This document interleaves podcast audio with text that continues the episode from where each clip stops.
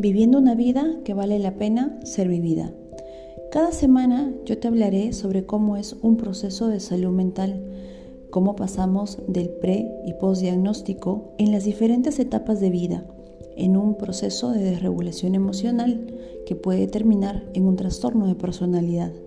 También buscaremos conocer las teorías más importantes y las técnicas y o habilidades que las personas pueden usar cuando están en un proceso de desregulación emocional. También te mostraré vivencias de otras personas con procesos de salud mental en las cuales existen personas que aún se encuentran en proceso de tratamiento y otras que ya han sido dadas de alta, para que podamos observar cómo es vivir una vida que valga la pena ser vivida.